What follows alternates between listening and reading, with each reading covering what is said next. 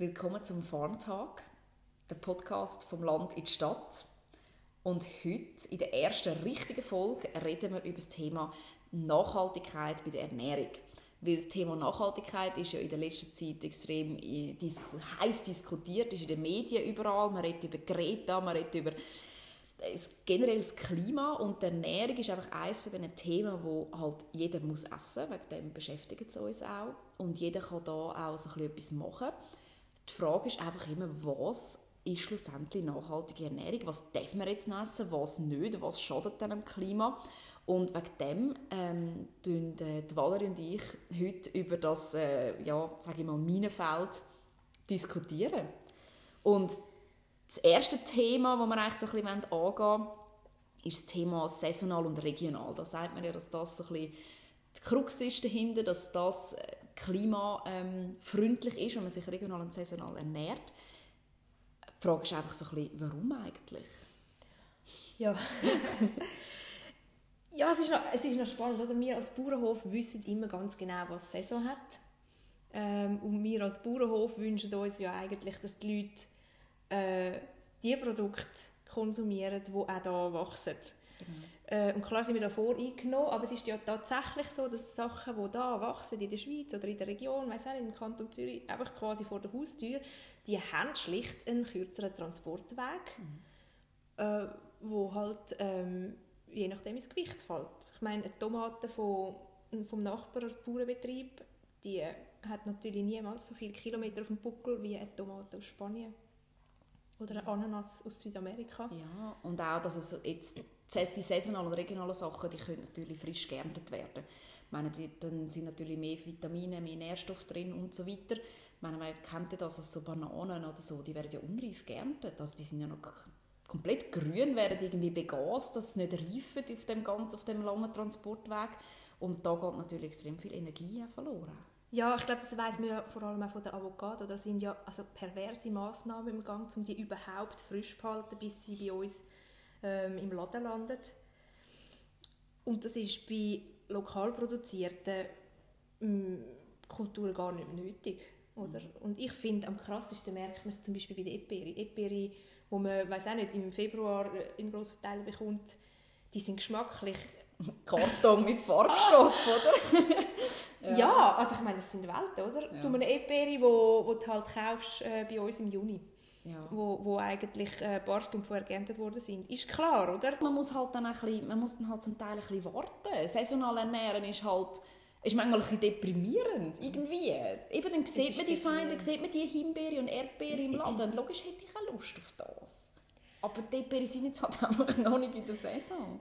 Es ist, ja, ja ich finde ich es schwierig, oder? Als Konsument, es ist wirklich so, wir versuchen ja, wir sind glaube beide so, jetzt durch unseren Job da, halt so eingestellt, dass wir versuchen eben saisonal und regional zu konsumieren, aber es ist tatsächlich nicht immer so einfach, oder? Mhm. Ich meine, die wird die ganze Zeit so Zeug unter die Nase gehebt und ja. du laufst rein und dann hat es ein Beere gestellt, mitten im Januar.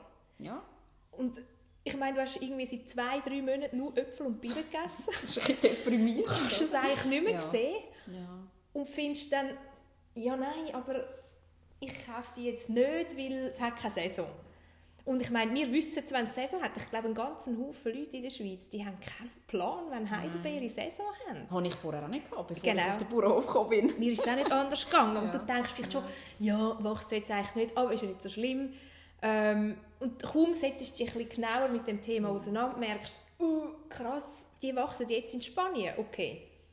Und dann, äh, Im Gewächshaus. Im Gewächshaus, wo notabene vielleicht auch geheizt ist, oder? Je nachdem. Ja. Aber das ist ja auch wieder so etwas, oder? Das ist auch noch spannend, dass man ja eigentlich, das hat es ja auch mal eine Studie darüber gegeben, oder? Dass, je nachdem ist vielleicht das Produkt, das bei uns nur im Gewächshaus, Gewächshaus kann wachsen kann, also zum Beispiel irgendwie Tomaten oder ich weiß nicht was alles noch, ähm, dass die vielleicht sogar eine schlechtere Klimabilanz haben, weil eben das Gewächshaus ja auch muss geheizt werden und so weiter, als jetzt zum Beispiel eine Tomate, die man aus Italien einführt, wo aber dort zum Beispiel im Freiland hat können wachsen mhm. Mhm. Das, und, ja, und dann kommt es aber auch darauf an, wie dass das Gewächshaus geheizt worden ist, oder? Ja. Welchen Strommix hat es bezogen? Ist es vielleicht geheizt worden durch, weiß auch nicht, Solaranlage auf dem Dach? Oder Abwärme zum Beispiel von, in, in Wetzikon ist doch von der, von der Kehrichtsanlage, nicht? Ja. Wird Abwärme genutzt? Ja, ich meine, das ist auch, wenn die, Wärme, die Energiegechte sonst, die würde es einfach in die Luft raus äh, puffen. Mhm. Aber das sind so Fakten, dass, woher, woher soll ich als Konsumentin das genau wissen? Muss Ja. ich jedes Mal, wenn ich, wenn ich gehe posten müsste ich eigentlich dann äh, googlen und schauen. Ich glaube, oft wissen es nicht mal die Leute im Laden, woher ist das genau Ah, kommt. du meinst Verkäufer? Verkäufer, ja, Ja. Wo, wo das Gestell auffüllen. Ja. Und ich glaube, dort fängt die Problematik wie an, weil sie sind einfach unglaublich, die, die Strukturen, wo, wo das, der Verkauf eingebettet ist, ist einfach, das ist alles so unheimlich groß und komplex geworden, dass dir niemand mehr kann sagen woher jetzt gerade der Äpfel oder was der für eine Reise hinter sich hat, wo du jetzt gerade in die Hand nimmst. Und ich glaube, dort ist einfach die Übersichtlichkeit verloren gegangen. Wenn du den gehst beim Bauer posten, dann weißt du ganz genau, ja, der ist von, von dem da, das ist dem Feld nebendran gewachsen. Oder? Und du kannst ihn fragen, wenn Ja. er äh, wenn du den kaufst. Und das kannst du nicht beim Grossverteiler. Aber ob jetzt das die Lösung ist, dass du einfach wieder alles gehst beim Bu- Gu- Bauer posten, ist so ein sei so ein bisschen dahingestellt. Und dann zum Beispiel mit Gemüse, also ich meine, da geht es mir zum Beispiel auch so, oder? Ich bin echt kein Fan von Wintergemüse. Die ganzen Köhlsorten, Kabis, doch Röslichkehl. Gute. Verdauung, so gesund. Also ich bin, Hey. ja, aber ich bin schon eher Team Zugetti und Tomaten und Peperoni. Ja, klar, und, wer ähm, schon nicht. Ja, und die Frage ist auch, wie viel braucht es dann? Also wie fest musst du dann wirklich einschränken, damit das Ganze in einem vernünftigen Rahmen ist? Und ich glaube, auf das habe ich selber auch noch keine Antwort gefunden, oder? Ist es so, musst du jetzt wirklich, musst du dich absolut strikt daran halten, gibt es nur noch am Sonntag Peperoni oder im Winter, oder? Ähm, ich weiß nicht.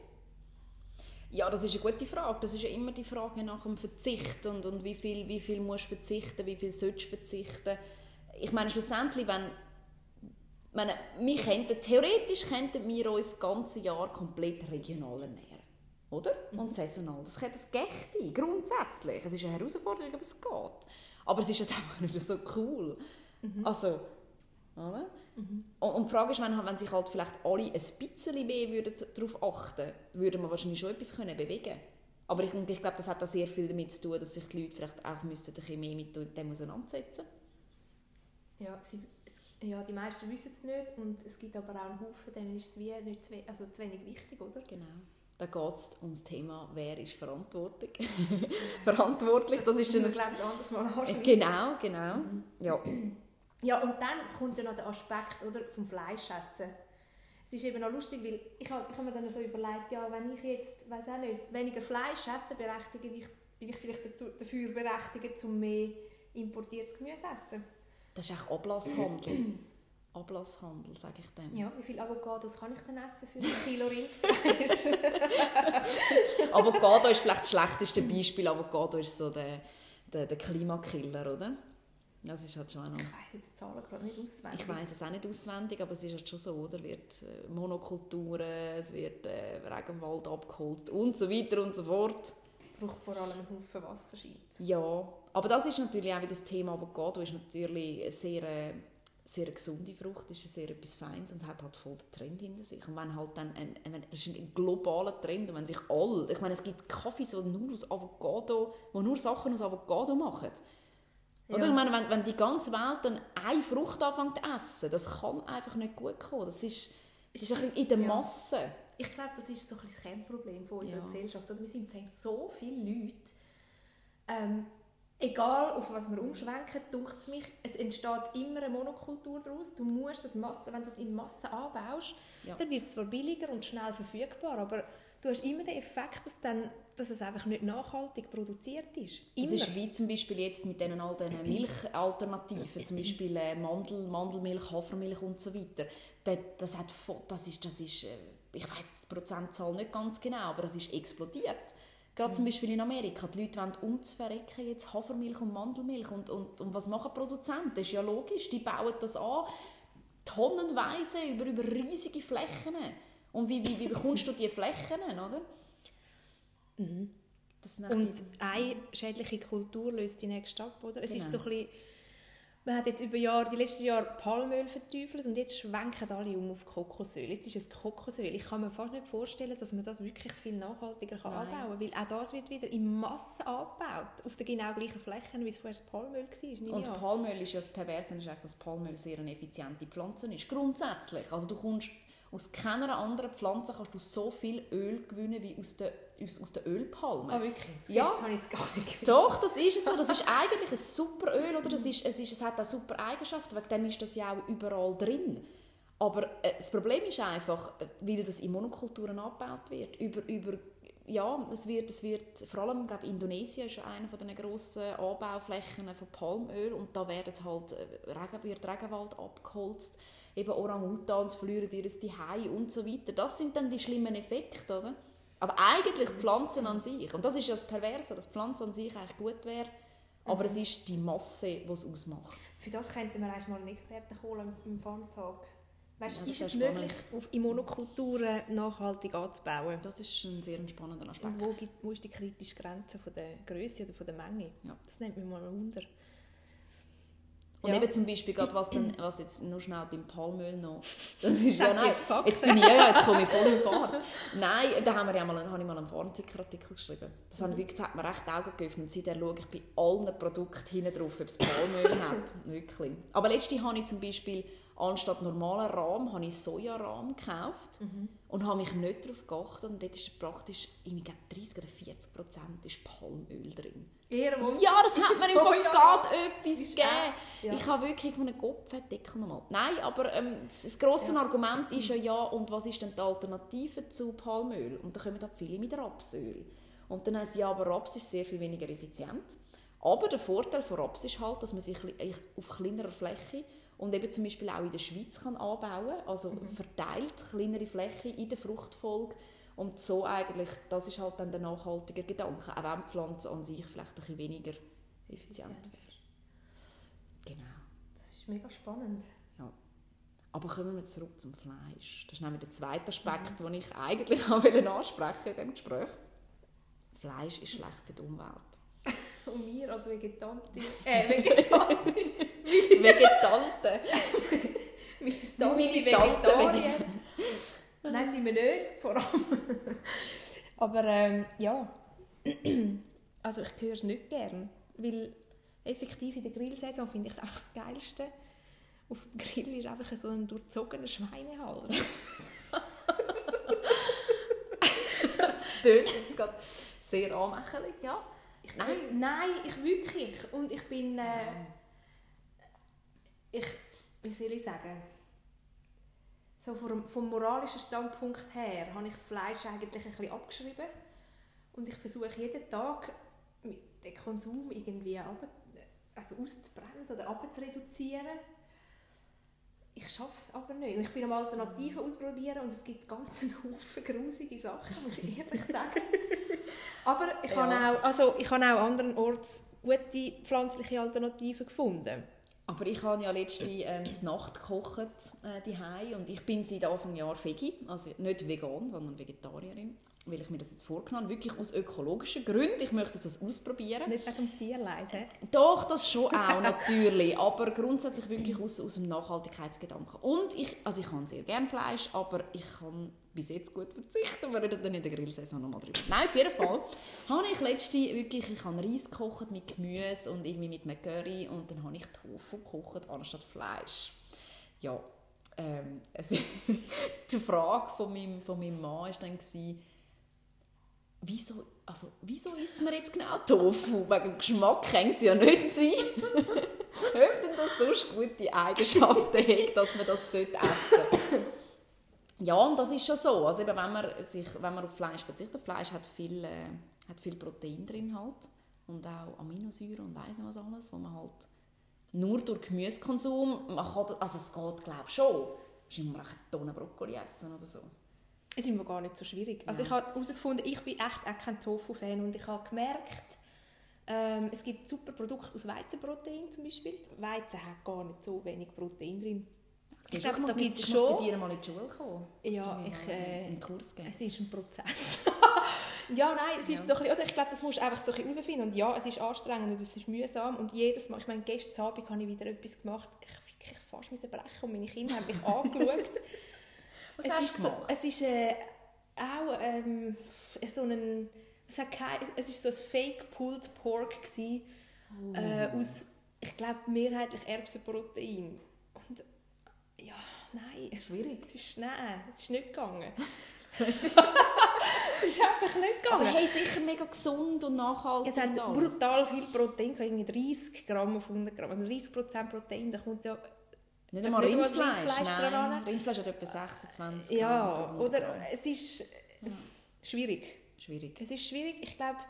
Und trotzdem, oder, wir sind immer mehr Leute ähm, und die und Rinder brauchen einfach unheimlich viel Platz. Ja, und sie furzen. Das stößt Methan aus. Das ist ja, das ist, ja- das ist, das ist ja glaube ich, eines der Hauptprobleme, oder? dass das Methan ausgestoßen wird, das Treibhausgas. Ähm, eben, sie brauchen mega viel Fläche, es wird ja wahnsinnig viel Wald gerodet für, für, für die Rinderzucht. Vor allem, weil sie eben das Futter Soja essen. Ich glaube, das ist das Kernproblem, Ja. oder? Der, Ja. der Soja, den du eigentlich anbaust, könntest du eigentlich direkt essen. Genau. Und angesichts von der Masse von Leuten, die wir sind, liegt das, glaube ich, wie längerfristig nicht mehr drin, dass wir das wie nochmal durch ein Lebewesen durchlösen. Genau. Und es ist ja so, dass ein, für 1 Kilo tierisches Protein braucht es 5 Kilo pflanzliches Protein als Das Futter. ist scheint so.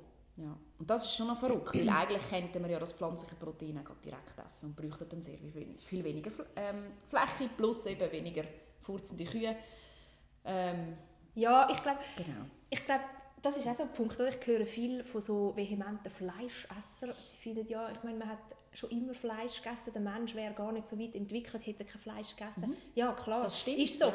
Aber ganz ehrlich, ähm, ich glaube, wir haben früher nie so viel Fleisch gegessen wie heute. Du hast doch nicht jeden Tag ein halbes Kilo Fleisch hintergedonnert. Nein, und vor Das allem und, und die ganz frühe Entwicklung, so Neandertaler Zeit, das darf man auch nicht jetzt, mit jetzt vergleichen. Ich meine, die, die Menschen haben ganz anders gelebt als wir heute. Und logisch, die haben gejagt Mhm. für ihr Essen. Das ist logisch, aber es, ist auch, es kommt auch ein bisschen auf die Masse der Menschen drauf an, die auf diesem Planet leben, oder?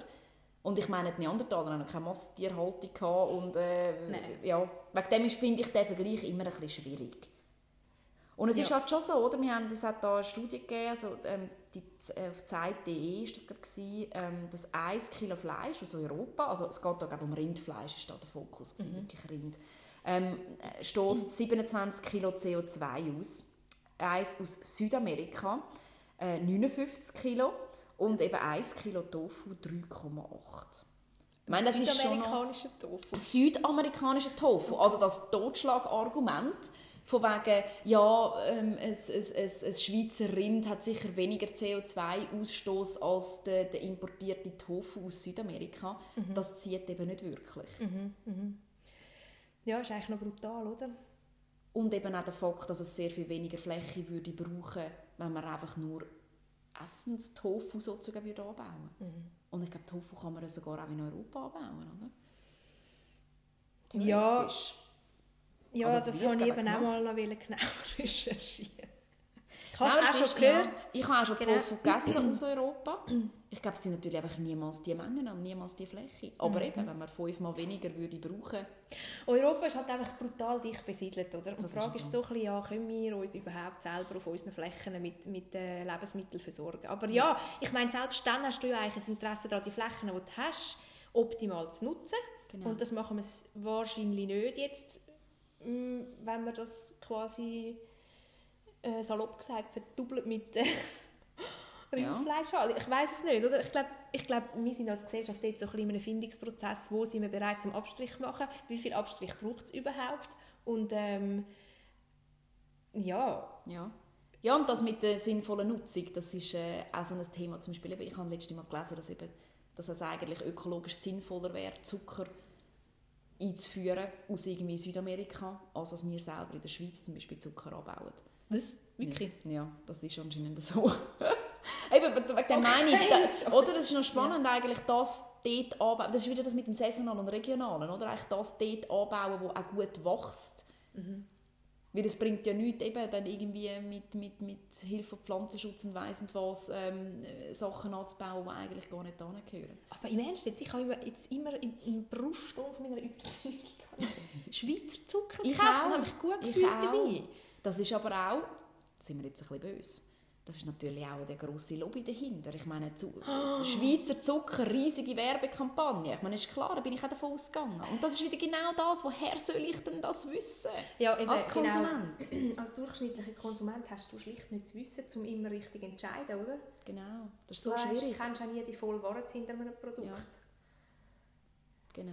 Es ist nicht einfach. Haben wir jetzt noch irgendetwas... Ich habe gemeint, wir hätten noch etwas wollen ähm, ansprechen Ja, also einerseits sicher auch noch das Thema ähm, wegen der, also wir wollen ja jetzt hier nicht Fleisch essen verteufeln grundsätzlich. Nein, wir also ich esse ab und zu auch noch Fleisch. Ja, ich habe sehr gerne Fleisch. Oh, ich der vermisse ich Schweinshals. nein, nein, nein, nicht der Schweinshals. Was vermisst du am meisten? ja, ich weiß es auch nicht. Ich, ich, ich vermisse vor allem so Aufschnittsachen. So. Wirklich? Ja, so ein feines Blättchen, ein Käsefleischblättchen, so ein Salami oder so. Ah, das ist ein gutes Stichwort, Käse. Das haben wir jetzt nämlich gar noch nicht angeschnitten. Käse, ja. Ähm, oh nein, sag's nicht. Das war nämlich hören. das, gewesen, Nadine. Ähm, ich habe einen, einen Artikel geschrieben über die, die Milchprodukte und es ist leider so, aber Herkäse ist klimabilanztechnisch im Fall kein Deut besser als Rindfleisch. Ja, aber es ist schon genug Herz, um auf Fleisch zu verzichten. Käse. Also das Fondue kannst du im Fall theoretisch auch gerade streichen und das Raclette. ah, das ist ja gut, gibt es gerade, Raclette das Wochenende bei mir. Schon wieder falsch, Nadine, schon wieder falsch. Nein, oder es ist so ein bisschen, ich glaube, ich glaube, vielleicht ist es gar nicht nötig, dass wir komplett auf alles verzichten. Aber was wahrscheinlich, auf was es rausläuft, ist, dass wir vielleicht einfach ähm, überlegen, ja, wie oft muss es denn sein, oder? Ich meine, vielleicht lange es ja, oder gönnst du halt einmal in der Woche ein Fondue oder, ähm, oder irgendwie, äh, weiß auch nicht, ein, ein, ein Isst du, einmal, isst du einmal pro Woche Fondue? Nein, ui, nein. Eine echte Nein. Schweizerin. Eine echte Schweizerin. Nein. Nein, aber das ist ja genau das, in Massen statt in Massen. Das ist ja schön. Genau gleich geschrieben. Ja, nein. Klingt fancy. Nein, oder? sehr fancy. aber ich meine, ich finde, es macht noch Sinn, oder? Du kaufst vielleicht halt einmal pro Woche ein Kilo Rindfleisch, machst ein feines Sonntagsessen und dafür kostet es vielleicht auch ein bisschen mehr. Aber dafür erha- ähm, ermöglichst dann auch eine faire Tierhaltung. Mhm. Und klar, oder? Du, du produzierst dann natürlich nicht mehr riesige Massen an, an Fleisch, aber dafür, dafür äh, ist es dann eben so produziert, dass, äh, dass die Umwelt nicht so grausam leidet. Ja. Ich meine, klar, dann kommt natürlich noch der moralische Aspekt, ob du das wirklich möchtest, Fleisch essen, oder? Das ist wieder eine andere Frage. Das Aber wir haben jetzt Thema, quasi ja. über Nachhaltigkeit geredet. Ich persönlich habe total Skrupel, vor allem die Kinder, ich esse wirklich kein Kälbchen mehr. Es ist ein bisschen sentimental, aber oder, das ist wie ein anderer Aspekt. Du auch keine Milch mehr trinken.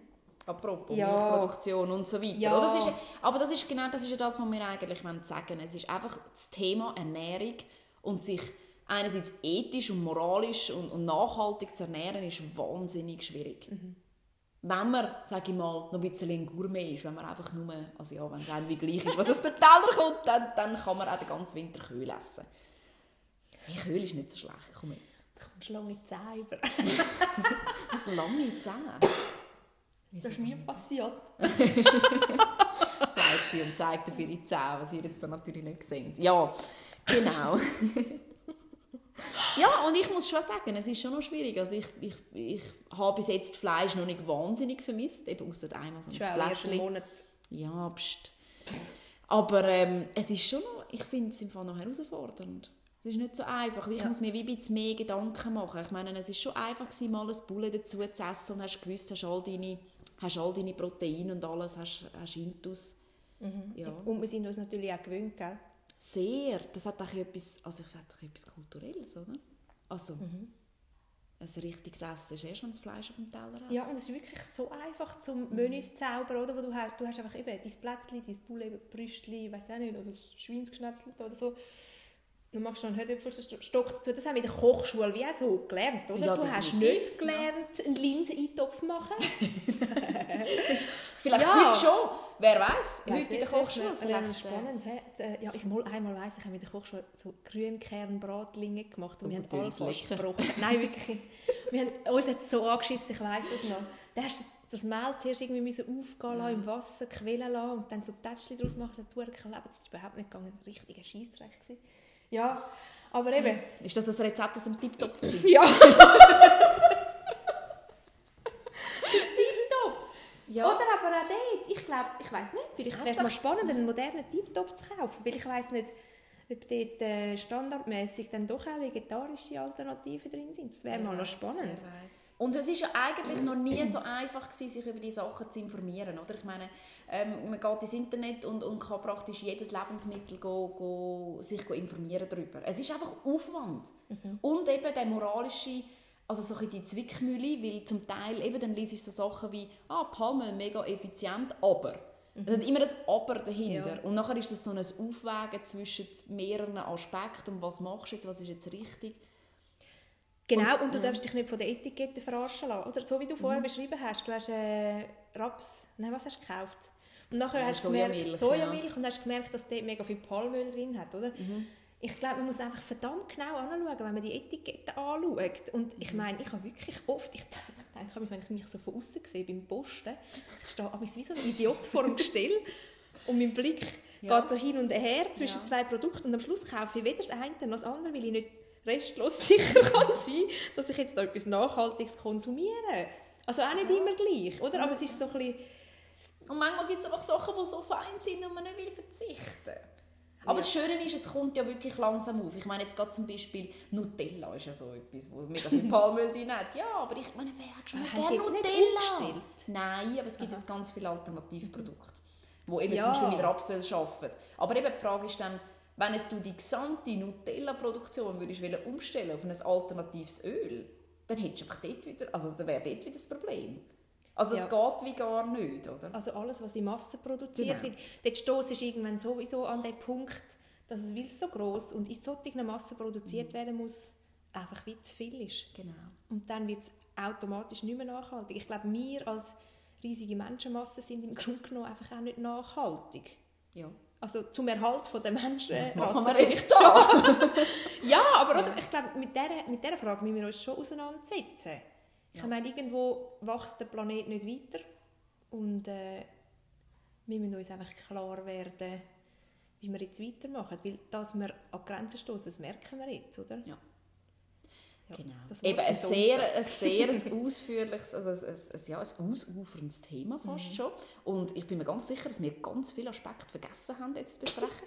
ja, es ist so. Ich meine, es gibt, es gibt ganz viele weiterführende Themen, die wir dann vielleicht auch in diesem Podcast mal werden ansprechen. Das Thema Food Waste, das Thema auch, ja, was ist konventioneller Anbau versus Bioanbau, oder? was das auch für einen Einfluss hat.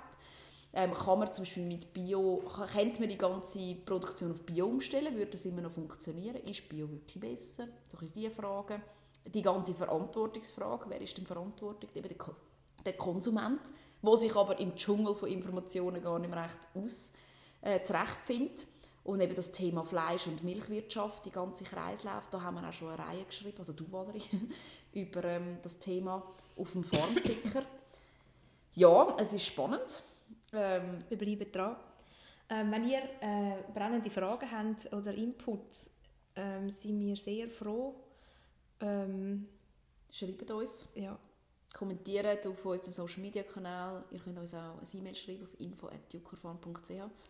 Wir freuen uns sehr auf alle Inputs und ähm, ja, schön sind ihr dabei gewesen. Bis zum nächsten Mal. Ade Messi.